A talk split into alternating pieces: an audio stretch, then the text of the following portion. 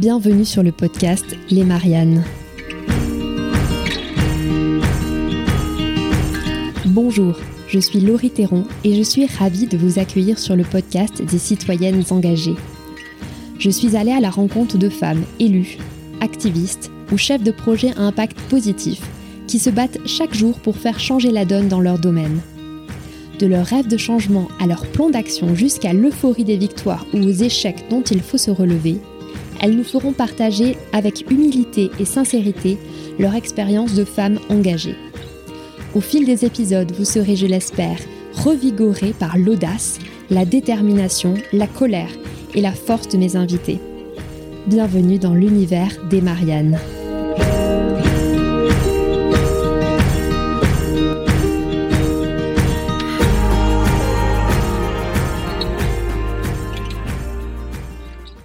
Faire changer une loi, avoir l'oreille d'un ministre sur un dossier brûlant, attirer l'attention des médias ou encore recueillir des millions de signatures pour votre pétition en ligne, la mobilisation citoyenne, ça s'apprend.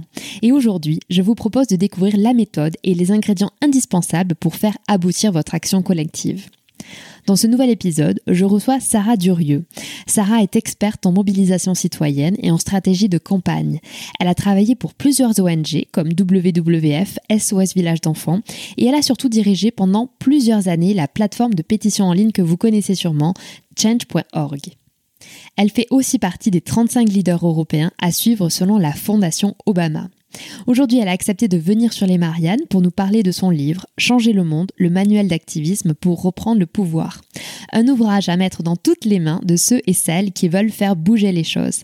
Exemple concret, fiches pratiques et exercices à la fin de tous les chapitres, Sarah Durieux décortique l'action collective et propose une méthode pour construire pas à pas une stratégie de mobilisation gagnante. Alors j'espère que cet épisode vous aidera vraiment à faire jamais toutes les actions que vous entreprendrez. Bonne écoute.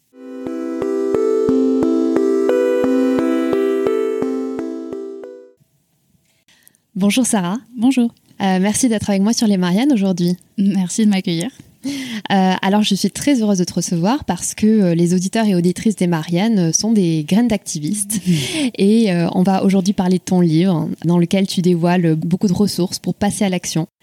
Alors, avant de rentrer justement dans le vif du sujet, dans tous les conseils qui sont contenus dans ton livre, j'aimerais rebondir sur une citation qui figure. Tu l'empruntes à Sarah Nelson, je cite, Quand nous utilisons notre pouvoir, nous créons du pouvoir. Euh, alors j'aimerais te demander comment toi tu as pris conscience de ton propre pouvoir? Ah bah, en voyant des gens utiliser le leur. Euh, je pense que c'est toujours l'effet miroir, c'est ce qui se passe et je pense que c'est ce qui se passe pour beaucoup de personnes qui se lancent dans l'activisme. En fait, quand on est témoin euh, du pouvoir que peuvent construire d'autres personnes autour de nous, et ben à un moment donné, forcément, on va se poser la question pour nous-mêmes. et ce qui est assez intéressant, c'est qu'au cours de ces dix années, en particulier chez Change.org, je bossais particulièrement avec des gens qui pensaient n'avoir aucun pouvoir. Et donc il y avait cette espèce d'échange entre ces personnes qui pensaient ne pas avoir de pouvoir, moi qui les coachais, qui les accompagnais, qui les motivais en leur montrant qu'ils en avaient. Et donc ils me renvoyaient justement cette image que moi aussi j'avais une forme de pouvoir et ce pouvoir c'était la capacité d'aider d'autres personnes à réaliser le leur. Donc tu vois c'est un espèce de cercle vertueux et je pense que c'est comme ça que marche l'organisation collective, c'est comment on s'inspire les uns les autres euh, pour euh, comprendre et, appréhender notre pouvoir. Il y a un cas en particulier euh, qui t'a marqué? Il y en a vraiment énormément. Il y a quasiment 1000 personnes avec qui j'ai fait un peu le calcul quand j'écrivais le livre en me disant alors à raison de tant de personnes par semaine, il y a à peu près 1000 personnes avec qui j'ai travaillé vraiment directement ou donc je les ai accompagnées sur leur campagne. Euh, il y en a plusieurs qui sont un peu émotionnelles parce que c'est des personnes euh, soit qui ont disparu aujourd'hui, soit des personnes avec lesquelles j'ai travaillé sur des campagnes euh, très émouvantes. Mais je pense que celle dont je voulais parler aujourd'hui, c'est la famille de Maeva. Donc Maeva qui est une petite fille qui est morte dans un accident de manège et donc sa famille a décidé de se mobiliser pour éviter que ça se reproduise pour d'autres enfants. Et donc, euh, la famille de Maeva, son oncle et sa tante sont des gens avec qui j'ai travaillé pendant de nombreuses années.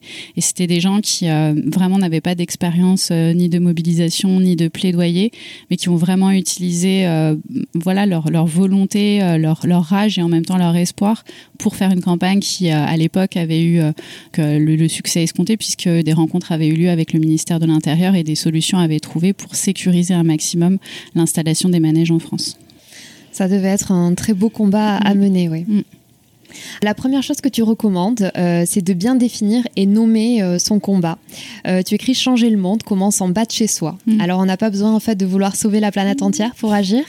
Je pense qu'on doit sauver la planète entière. On le voit bien, les gestes individuels, les actions individuelles ne sont pas suffisantes. Mais par contre, je crois beaucoup au pouvoir justement de notre organisation collective qui commence par bah, des petites actions locales. Alors pourquoi c'est important pour moi? C'est parce que d'abord ça nous permet de nous faire la main. c'est plus facile de gagner des campagnes locales et donc de comprendre comment fonctionnent euh, les prises de décision politiques euh, dans notre pays, mais aussi bah, d'apprendre à travailler collectivement avec d'autres personnes, de comprendre comment fonctionne par exemple le système médiatique, comment est-ce qu'on peut se faire entendre, comment est-ce qu'on peut devenir visible. Et puis aussi, finalement, quand on mène toutes ces campagnes locales, si on a l'intention d'aller vers d'autres personnes qui s'organisent aussi localement, on peut créer un réseau on peut créer des coalitions et ensuite on peut avoir beaucoup plus de pouvoir au niveau national. Et ça, on l'a vraiment vu et je, voulais prendre un exemple très concret là-dessus. Euh, vous vous rappelez peut-être de Stéphane Ravaclet, ce boulanger de Besançon, qui avait fait une grève de la faim et une pétition pour sauver son apprenti qui risquait d'être expulsé, qui s'appelle Laïf Fodé Traoré, avec qui il avait fait euh, un apprentissage en boulangerie pendant plusieurs années. Et donc sa campagne, euh, qui a été ensuite victorieuse, donc il a obtenu pour son apprenti qu'il puisse rester en France, a inspiré énormément d'autres artisans partout en France qui, elles et eux aussi, ont commencé à lancer des campagnes pour sauver les personnes avec qui elles travaillaient souvent depuis des années et qui étaient euh, à risque d'être expulsées.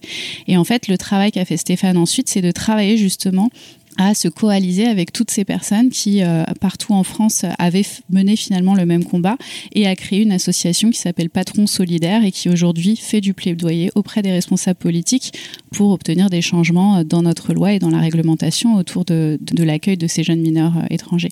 Et donc c'est intéressant de voir que ces actions locales, elles ont une portée potentiellement nationale et donc il faut commencer là où on peut commencer et donc ça peut être ces campagnes locales.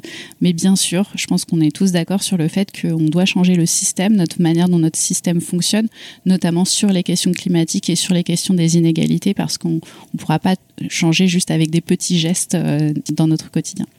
Alors une fois que le combat est bien balisé, justement, tu dis qu'il vaut mieux euh, viser euh, juste plutôt que haut. On n'est pas obligé d'aller frapper chez euh, le président de la République? Non, et je pense que c'est, bah voilà, si on le voit aussi médiatiquement, c'est aussi un des défauts de notre système politique, c'est qu'il est extrêmement centralisé, extrêmement incarné par la personnalité du président de la République, et que en fait, finalement, en France, beaucoup de personnes ne connaissent pas très bien le fonctionnement de nos institutions, qui sont les personnes qui prennent des décisions en dehors du président et éventuellement certains membres du gouvernement qui vont être très médiatisés. Et donc moi, mon ambition avec ce livre, c'était aussi de faire euh, d'une certaine manière un peu œuvre de, partage euh, d'éducation civique, je ne sais pas si je peux appeler ça comme ça, en disant qu'aujourd'hui en France, il y a énormément de décideurs politiques, qu'ils soient au niveau local ou au niveau national, qui peuvent répondre à des appels citoyens et qui sont souvent des personnes qui non seulement sont en charge, donc doivent être euh, interpellées, mais donc sont aussi plus faciles à interpeller et il est plus facile de se faire voir par, euh, et, entendre par ces personnes-là. Et puis pour moi, il y a presque une fonction démocratique aussi. Je pense qu'on a besoin de redonner du pouvoir à la fois à nos collectivités locales, mais aussi à nos différents responsables euh, politiques et à nos institutions. Et c'est aussi, en tant que citoyen, en s'adressant à ces personnes, en sortant finalement de cette centralisation du pouvoir, qu'on va, je pense, développer et même protéger notre démocratie. Donc j'incite vraiment les personnes, quand elles, elles réfléchissent à lancer une campagne, à se poser la question de ce qu'on appelle la carte du pouvoir et donc de qui peut prendre la décision et qui on a le plus de chances d'influencer et pas uniquement qui est la personnalité politique qu'on a identifié comme le président de la République ou un ministre euh, médiatique. Alors justement, en parlant des décideurs publics, si on l'a bien identifié, qu'on est allé voir cette personne et que cette personne, par exemple le maire, prenons un exemple, je souhaite m'opposer à la construction d'un immeuble dans ma commune, je vais voir le maire qui est décisionnaire sur ce sujet et le maire m'oppose un non ferme. Comment est-ce que je peux essayer euh, de renverser la vapeur?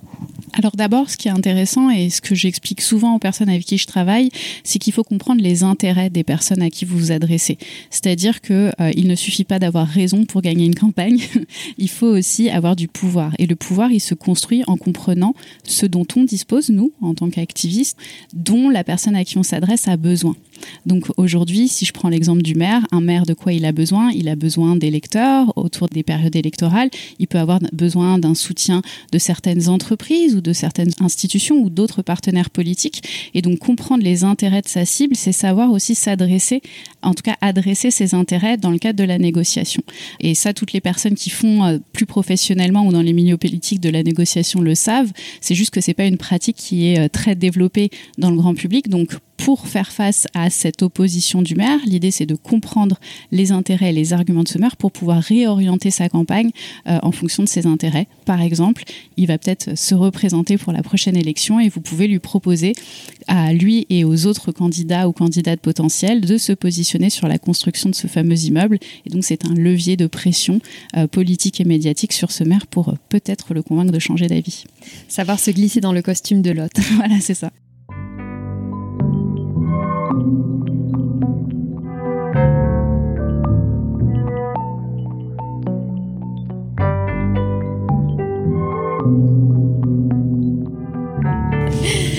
Il y a des pétitions qui ont connu euh, un succès gigantesque. Hein, 2 euh, millions de signatures pour l'affaire du siècle sur le climat, 1 million 300 000 signatures pour la baisse des prix des carburants euh, pendant le mouvement des Gilets jaunes, 17 millions de signatures après la mort de George Floyd.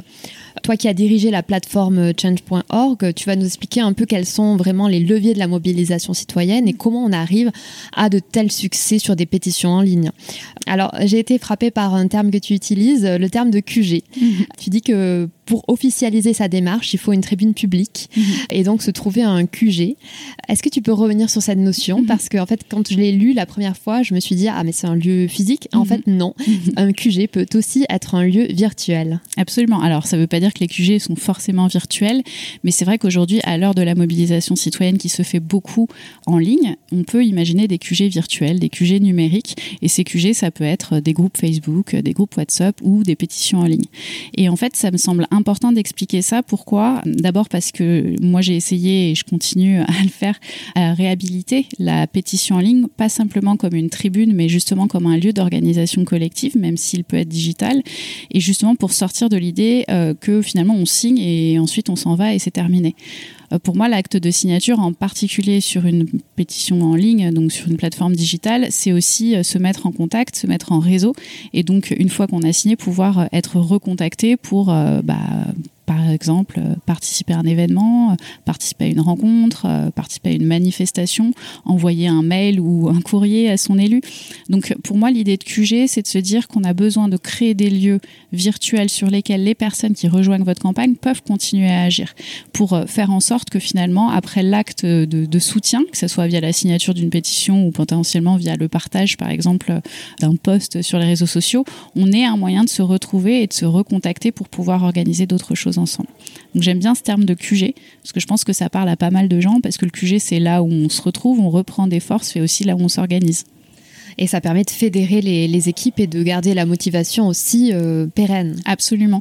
Et ça, c'est toutes les logiques euh, donc d'organisation collective, c'est-à-dire où on va sortir d'une simple euh, action, un simple appel à l'action qui est plus de l'ordre de la mobilisation. Donc, si je vous dis on va tous manifester, bah voilà, je, je, vous appelle à vous mobiliser, tout le monde va manifester. Si je vous pose la question qu'est-ce que vous pensez qu'on devrait faire demain? À votre avis, vous qui habitez dans tel et tel territoire, qu'aimeriez-vous faire? Là, on passe dans des logiques qu'on appelle d'organisation collective où les gens vont s'auto-organiser, décider pour eux-mêmes comment ils veulent continuer à faire avancer cette campagne, ce mouvement.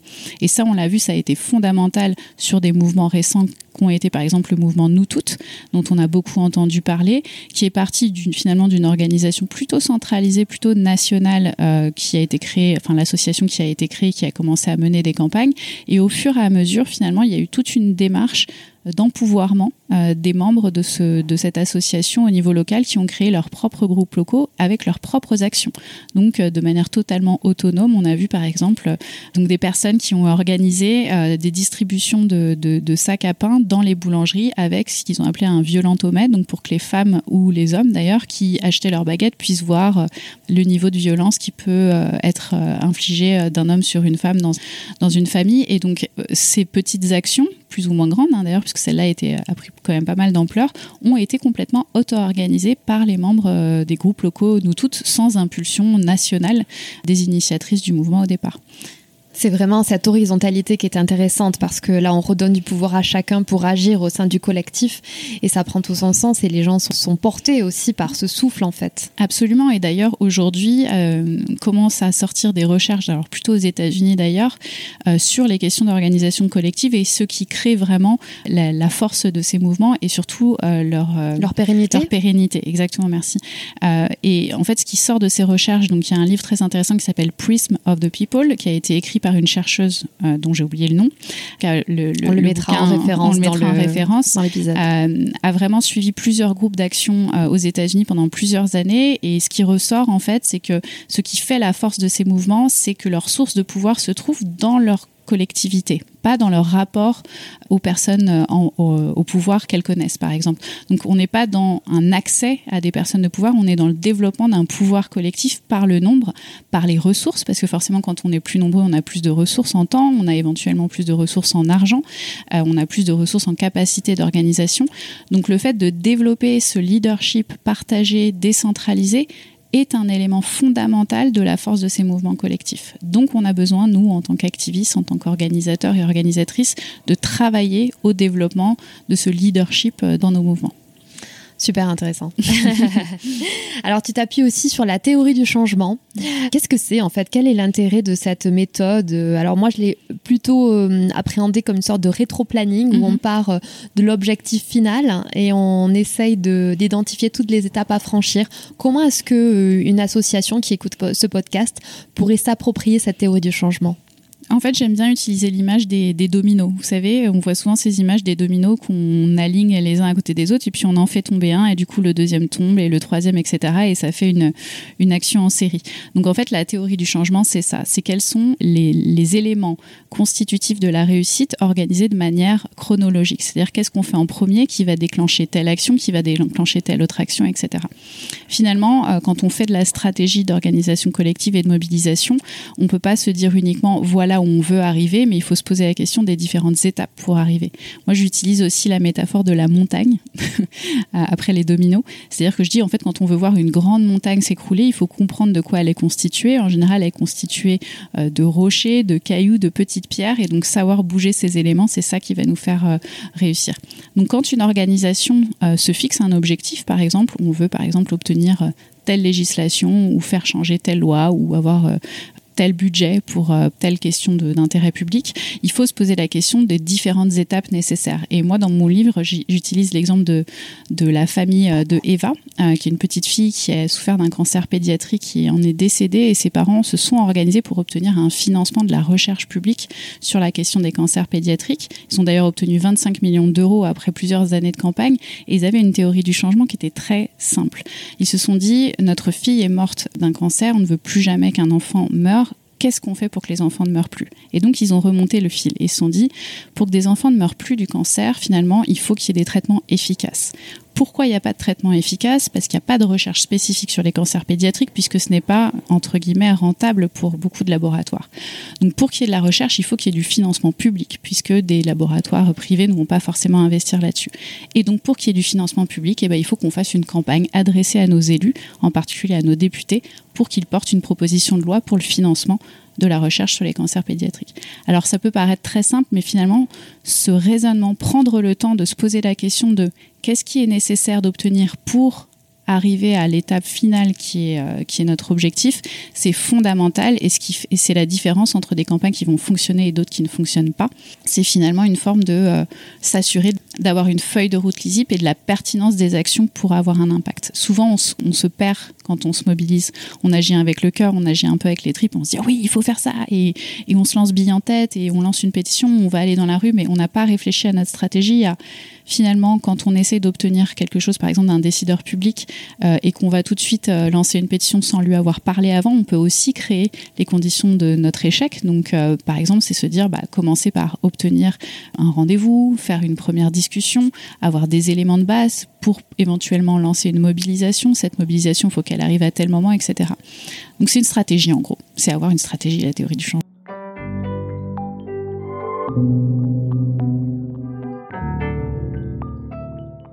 Un autre levier de mobilisation, tu en parles beaucoup, c'est le storytelling et la narration. Tu dis que l'intime est politique et que euh, finalement partager son vécu, c'est un vecteur, euh, c'est un outil très puissant pour se connecter aux autres, pour susciter leur empathie et pour redonner du souffle au combat collectif. Comment euh, est-ce qu'on peut utiliser le storytelling pour mobiliser sa communauté et obtenir gain de cause auprès des décideurs? Je pense qu'il y, a eu beaucoup qui a été dit sur le storytelling. Ça a été beaucoup utilisé, notamment dans des stratégies marketing. Et je pense qu'on a perdu euh, l'essence euh, de ce que doit être, en tout cas selon moi, le storytelling. C'est-à-dire qu'il n'est pas fait pour. On ne doit pas inventer une histoire. On doit juste raconter authentiquement son histoire. Et d'ailleurs, la dernière fois, je faisais une formation euh, pour des jeunes militants et qui me posaient la question, qui me disaient Mais alors, si on n'a pas d'histoire, est-ce qu'on doit inventer une histoire pour mobiliser les gens? Donc, non, en fait, le travail qu'il est nécessaire de faire, c'est de se poser la question de pourquoi est-ce qu'on agit, euh, pourquoi est-ce qu'on est là et pourquoi est-ce qu'on est mobilisé et parler en authenticité. Et beaucoup de personnes avec qui euh, j'ai travaillé sur leur campagne me posaient la question de comment formuler les choses, de comment les amener. Et moi, je dis souvent, c'est un peu bisounours, mais simplement de parler avec beaucoup d'honnêteté et avec le cœur, c'est ça qui fait que les personnes vont être entrées en fait en empathie. Donc raconter son histoire, c'est pas chercher à créer une histoire, c'est chercher à être en dans une authenticité la plus complète possible qui va, qui va activer finalement l'empathie des gens autour de nous et c'est ça qui va permettre la mobilisation. Et aujourd'hui, on travaille beaucoup avec euh, des activistes que j'accompagne sur bah, justement comment est-ce qu'on sort d'un discours purement politique, idéologique pour y amener finalement la question de l'intime. Alors ça ne veut pas dire qu'on abandonne les idéologies ou la politique, c'est juste qu'on essaye d'ancrer ces idéologies, cette politique dans nos expériences vécues pour aller chercher des gens qui ne, vont, qui ne sont pas politisés, qui ne vont pas réagir à, à ce discours euh, trop politique au départ. Est-ce que le storytelling peut aussi euh, légitimer le combat euh, des activistes qui peuvent ressentir un certain syndrome de l'imposteur? Parce que comme tu le disais tout à l'heure, parfois on n'a pas fait de grandes études et on veut frapper à la porte de décideurs publics, on peut se sentir illégitime à le mhm. faire. Mhm. Est-ce que justement se réapproprier sa propre histoire peut permettre de dépasser euh, ces craintes-là mhm. et ce syndrome de l'imposteur? Absolument, et c'est vraiment le travail qu'on essaye de faire, euh, nous, euh, organisateurs, accompagnateurs de mobilisation, c'est de redonner de la légitimité au vécu des gens.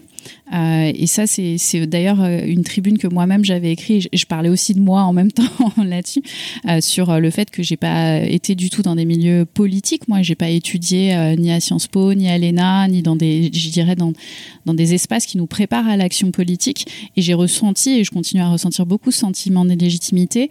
Et finalement, c'est au contact de ces activistes et en les accompagnant à accepter la légitimité de leur témoignage, du fait de leur expertise du vécu, que j'ai aussi, moi, repris confiance en moi. Donc on revient sur euh, cette espèce d'échange dont on parlait, de cercle vertueux dont on parlait tout à l'heure. Donc en effet, je pense qu'il y a un espèce de travail, je dirais presque de revendication politique de la légitimité de la parole des personnes concernées à faire. Et on en a beaucoup parlé à la fois sur les violences sexuelles, la parole des femmes, la légitimité des femmes à parler des violences qu'elles ont subies, plus qu'à être euh, commentées par des personnes qui ne sont pas directement concernées. Mais c'est vrai aussi sur les questions de racisme, par exemple. Donc on a besoin de redonner de la valeur aux personnes concernées dans leur expérience comme sujet politique en fait. C'est pas du témoignage euh, pour euh, mettre entre guillemets la cerise sur le gâteau du projet politique. En fait, c'est le cœur du projet politique. Ce sont nos témoignages. Donc, quand on arrive en tant qu'activiste et qu'on est entouré par des gens qui nous disent et qui nous montrent qu'en fait euh, notre expérience elle est valable, elle est politique, euh, que finalement quand on est 1, 2, 3, 4, 5 personnes à vivre exactement la même chose, à l'expliquer avec les mêmes mots, en fait c'est un sujet politique, c'est un système et donc on peut utiliser ces témoignages comme un outil de mobilisation, comme un outil de plaidoyer. Donc nous ça fait partie, euh, moi et d'autres avec qui je travaille, de vraiment du combat qu'on mène aujourd'hui. On a besoin de l'expertise scientifique. Moi je fais partie des gens qui aujourd'hui disent on a besoin des corps intermédiaires, on a besoin de nos associations, on a besoin de nos scientifiques, on a besoin de nos médias, on a besoin de nos représentants politiques, syndicaux, et on a aussi besoin d'y remettre, de remettre au centre de ce débat politique la question de la parole des personnes qui sont concernées. Le mouvement des Gilets jaunes nous l'a rappelé, le mouvement MeToo nous l'a rappelé, le mouvement Black Lives Matter qui est venu en France aussi autour du combat euh, de Assa Traoré pour son frère nous l'a rappelé. Les questions de racisme doivent être portées aussi par des personnes qui sont victimes de racisme. Donc tout ça, pour moi, c'est une révolution, je dirais, de la légitimité qu'il faut qu'on opère dans notre système politique. Ça n'enlève pas la valeur de nos experts, je dirais, euh, institutionnels, mais elle est complémentaire à, ces experts qui ont déjà beaucoup la parole dans les débats. Et c'est intéressant parce que euh, ça redonne tout son sens aussi à l'idée d'avoir des QG, mm. euh, des QG virtuels aussi, euh, dans lesquels les personnes peuvent se mettre en connexion avec d'autres mm. et partager leur vécu et renforcer ce sentiment de légitimité aussi. Absolument. Et dans, dans, le chapitre, alors j'aurais pu dire quel numéro c'est, je crois que c'est le huitième, sur organiser son groupe de soutien, c'est vraiment un élément que j'amène en disant finalement on a besoin de créer ces espaces aussi de connexion. C'est vrai quand on milite, on est beaucoup dans l'action, telle manifestation euh, telle rencontre, etc. Mais on a trouvé, besoin de trouver des moments où on se parle de nous, où on se raconte nos vies, où on se raconte ce qu'on a vécu, où on se raconte pourquoi on est là. Parce que là encore, en fait, pour créer des mouvements solides, solidaires, euh, pérennes, on a besoin de créer du lien entre les gens. Et ça, c'est vraiment, euh, encore une fois, des travaux qui ont été menés par beaucoup d'organisateurs et d'organisatrices partout dans le monde et beaucoup aux États-Unis, qui ont montré que le partage de nos histoires, il est aussi bien intéressant d'un point de vue, je dirais, médiatique et d'interpellation et de mobilisation mais aussi de connexion au sein même des groupes. Et on le sait puisque c'est pas quelque chose qui est complètement, qui nous est complètement euh, euh, inconnu. Les groupes de parole, quand on va retrouver un groupe de parole, euh, par exemple en thérapeutique ou des gens qui vont échanger des expériences vécues, ça crée des liens très forts entre les gens. Et c'est vrai aussi pour nos milieux militants. On a besoin de prendre le temps de se parler.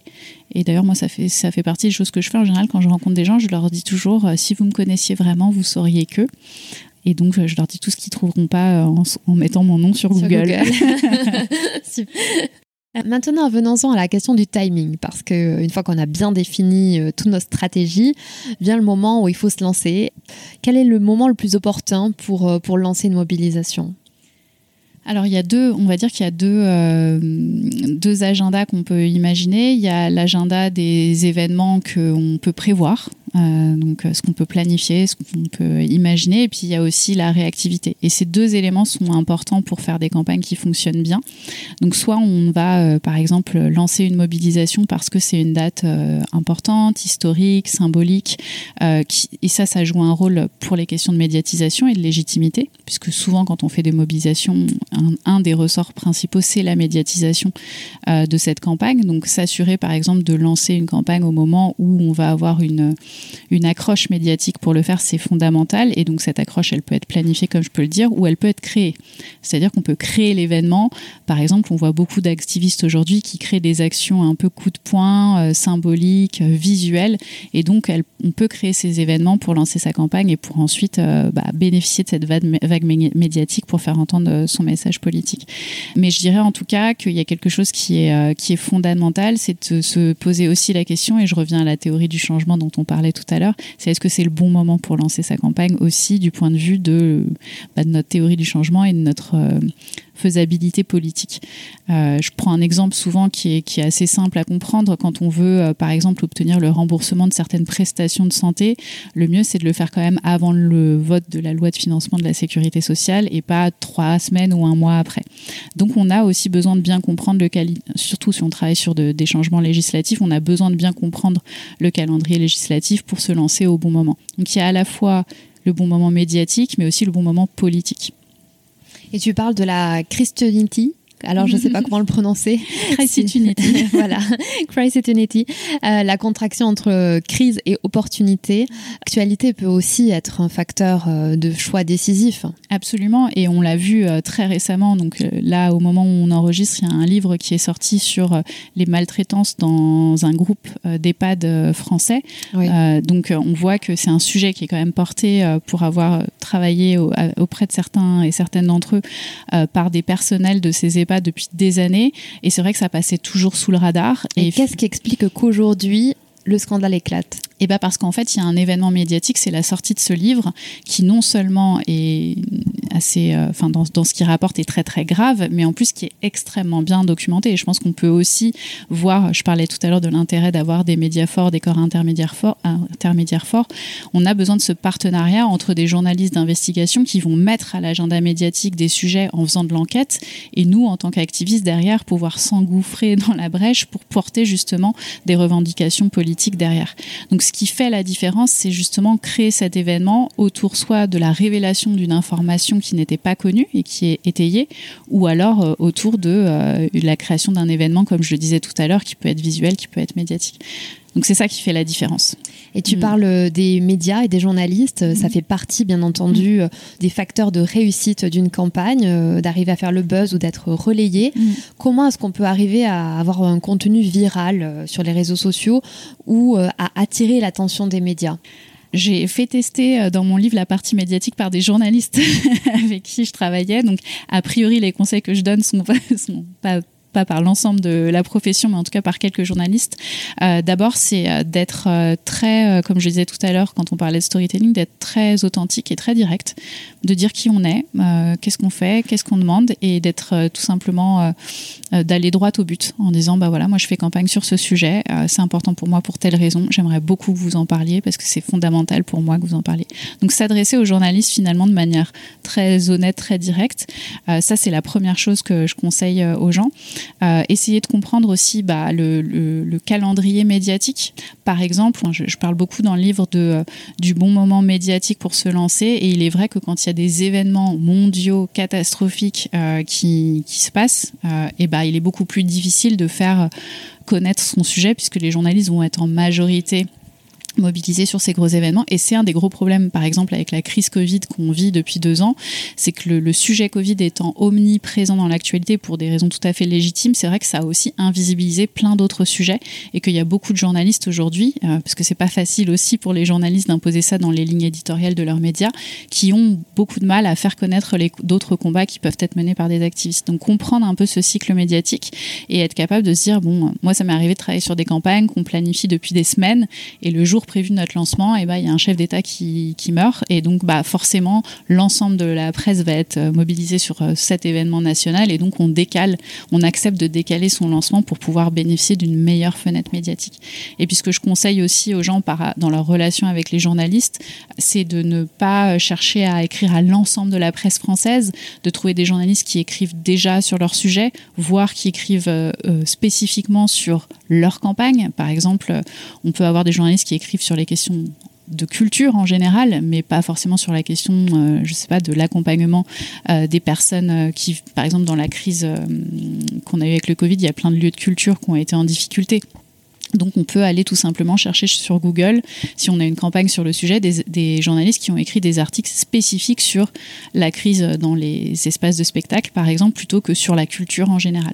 Donc d'être capable vraiment d'identifier peu de journalistes, mais des journalistes qui sont vraiment qualifiés, qui seront vraiment intéressés par votre sujet, et donc que vous n'allez ni embêter et qui ne vont pas non plus vous, vous ignorer. Ça demande un travail de recherche assez, assez précis, assez spécifique. Et euh, justement, ton livre euh, est un vrai guide pour réaliser ce travail parce que tu proposes beaucoup de fiches pratiques. À mm. chaque chapitre, il y a euh, une fiche pratique correspondante que vous pouvez remplir au fur et à mesure, faire des petits exercices pour justement bien baliser toute votre stratégie. Donc c'est vraiment, c'est vraiment hyper riche. Alors Sarah, on s'approche de la fin de notre entretien. On laisse tomber le livre et les références euh, sociaux à l'actu. Euh, tu vas nous parler un peu plus de toi. Alors c'est parti. Tu as rencontré Barack Obama. Oui, en par Zoom. ouais. Euh, bah oui, parce que j'ai participé à un programme qui s'appelle euh, Obama Foundation euh, Europe Leaders. Je ne sais pas si je dis les mots dans le bon ordre. Donc c'est un programme qui est organisé par la Fondation Obama et qui vise à accompagner, équiper, connecter des leaders un peu partout dans le monde. Et donc il y avait un programme spécifique européen auquel j'ai participé. Et donc dans le cadre de ce programme, on a eu un échange avec Barack Obama qui était assez intéressant, mais malheureusement, Covid oblige. Cette rencontre qui aurait dû être une rencontre physique a été virtuelle via Zoom. Tu n'as pas pu faire de chat. ouais.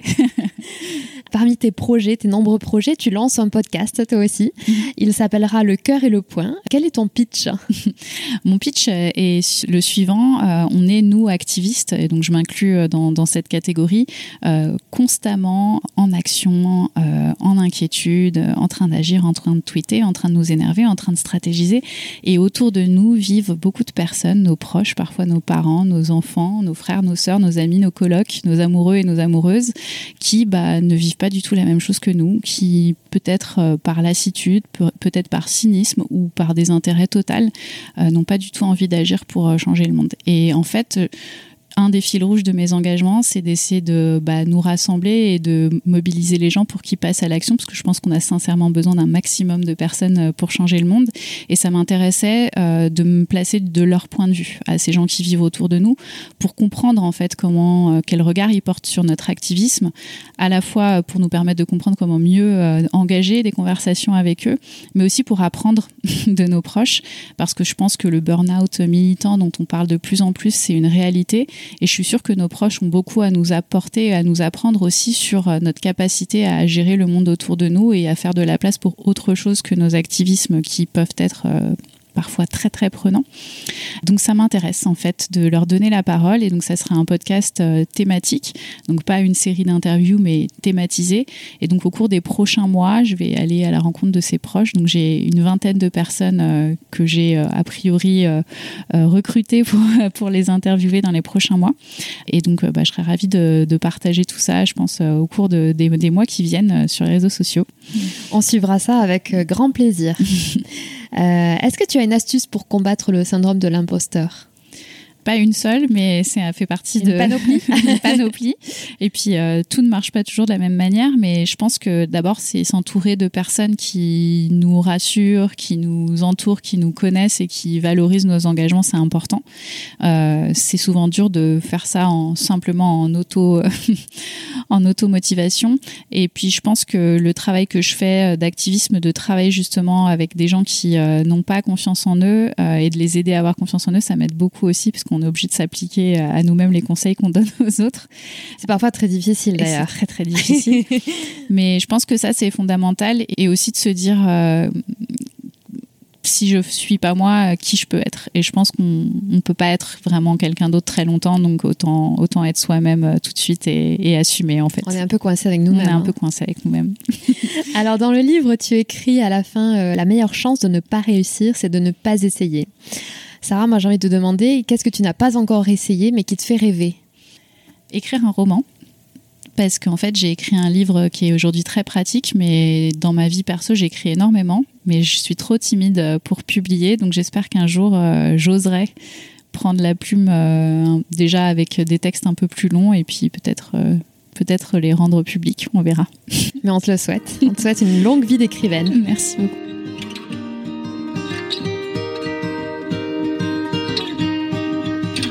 Merci pour votre écoute engagée. Si ce podcast vous a plu, n'hésitez pas à vous abonner et à le noter 5 étoiles. On se retrouve très vite, mais en attendant, vous pouvez rejoindre la communauté sur Instagram, Twitter ou Facebook sous le nom Elle Marianne Je vous dis à bientôt.